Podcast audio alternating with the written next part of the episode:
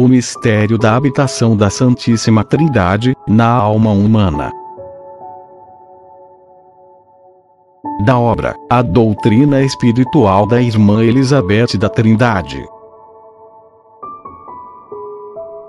Uma das verdades mais importantes na doutrina mística do Carmelo é sem dúvida o mistério da habitação da Santíssima Trindade na alma humana e a certeza de que Deus está presente em nós e que, para encontrá-lo, basta entrarmos dentro, neste reino interior, que é o nosso coração.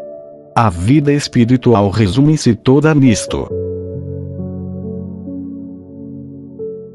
Em seu caminho da perfeição, Santa Teresa d'Ávila nota que Deus não está somente no céu, mas ainda no mais íntimo de nossa alma, onde cumpre recolhermos-nos, para o procurarmos e descobrirmos.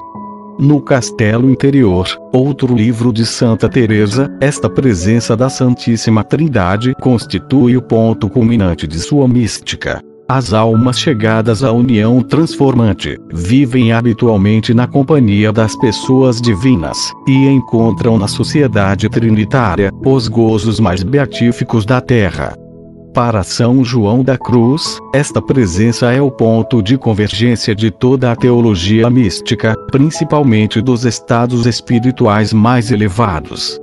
Ele rezava frequentemente, por devoção, a missa da Santíssima Trindade, e durante a celebração do Santo Sacrifício, era com dificuldade que sua alma, transportada irresistivelmente neste mistério, evitava o êxtase. A tradição do Carmelo permaneceu sempre fiel ao ensino destes dois grandes mestres espirituais. Não raro, se encontram nos claustros carmelitanos, almas cuja vida silenciosa é inteiramente orientada para o mistério trinitário. A própria Santa Teresinha se ofereceu também como vítima no dia da Santíssima Trindade. Sua oferta ao amor misericordioso é uma oração essencialmente trinitária. Todavia, é preciso reconhecê-lo, Irmã Elizabeth da Trindade recebeu uma graça muito especial para viver deste mistério. Deus, que a predestinava à missão de reconduzir as almas ao interior de si mesmas, para aí tomarem consciência das riquezas de seu batismo, fez dela, verdadeiramente, a santa habitação divina. Animada pela verdade deste mistério de fé, sepultou-se, no íntimo de si mesma, para aí procurar, os seus três, como ela chamava as pessoas da Santíssima Trindade. Testemunhos daquela época não deixam dúvida alguma sobre este ponto. Antes mesmo de entrar no claustro, Elizabeth já estava tomada, em grau excepcional, pelo mistério da habitação divina.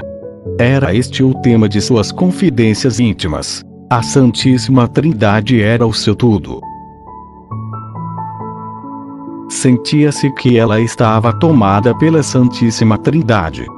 Esta expressão de uma testemunha denota bem a passividade de sua alma, sob a ação do Espírito Santo desde as primeiras graças místicas do Retiro de 1899. Eis algumas afirmações da irmã Elizabeth. Mergulhemo-nos nessa Trindade Santa, nesse Deus todo amor. Deixemo-nos transportar para aquelas regiões, onde não há senão Ele, Ele sou. Deus em mim, eu nele, seja este o meu lema. Como é suave esta presença de Deus dentro de nós, no santuário íntimo de nossas almas. Aí o encontramos sempre, mesmo que não lhe sintamos a presença. Não o deixemos jamais sozinho. Seja nossa vida uma oração contínua. Ninguém pode roubar Deus de nós. Ninguém pode sequer nos distrair daquele que nos tomou e nos fez inteiramente céus.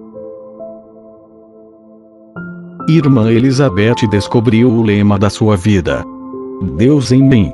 Eu nele.